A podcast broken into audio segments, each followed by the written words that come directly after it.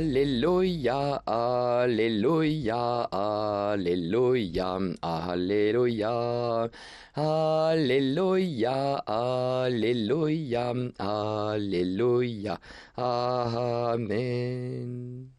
Tu es béni Père, Seigneur du ciel et de la terre, tu as révélé aux tout petits les mystères du royaume.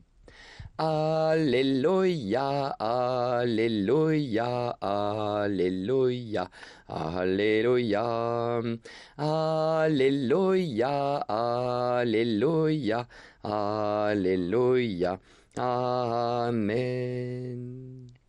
Le Seigneur soit avec vous et avec votre esprit. Évangile de Jésus-Christ selon Saint Matthieu. Gloire à toi, Seigneur. En ce temps-là, Jésus prit la parole et dit, Père, Seigneur du ciel et de la terre, je proclame ta louange. Ce que tu as caché aux sages et aux savants, tu l'as révélé aux tout petits. Oui, Père, tu l'as voulu ainsi dans ta bienveillance. Tout m'a été remis par mon Père. Personne ne connaît le Fils sinon le Père. Et personne ne connaît le Père sinon le Fils, et celui à qui le Fils veut le révéler. Venez à moi, vous tous qui peinez sous le poids du fardeau, et moi, je vous procurerai le repos. Prenez sur vous mon joug, devenez mes disciples, car je suis doux et humble de cœur, et vous trouverez le repos pour votre âme. Oui, mon joug est facile à porter, et mon fardeau léger. Acclamons la parole de Dieu, louange à toi, Seigneur Jésus.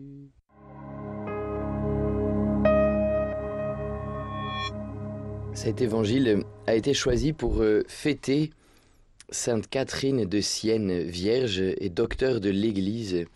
Voilà, c'est une fête aujourd'hui dans toute l'Europe, cette grande mystique, voilà, qui euh, depuis Sienne a vécu d'une intimité avec Jésus, notamment dans sa passion.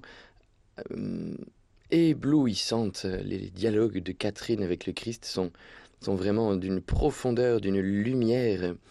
Et alors, euh, je crois que dans cet évangile, euh, ce qu'on perçoit, c'est euh,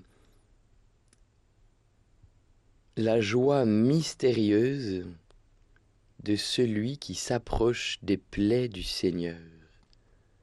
Venez à moi, prenez sur vous mon joug et je vous procurerai le repos.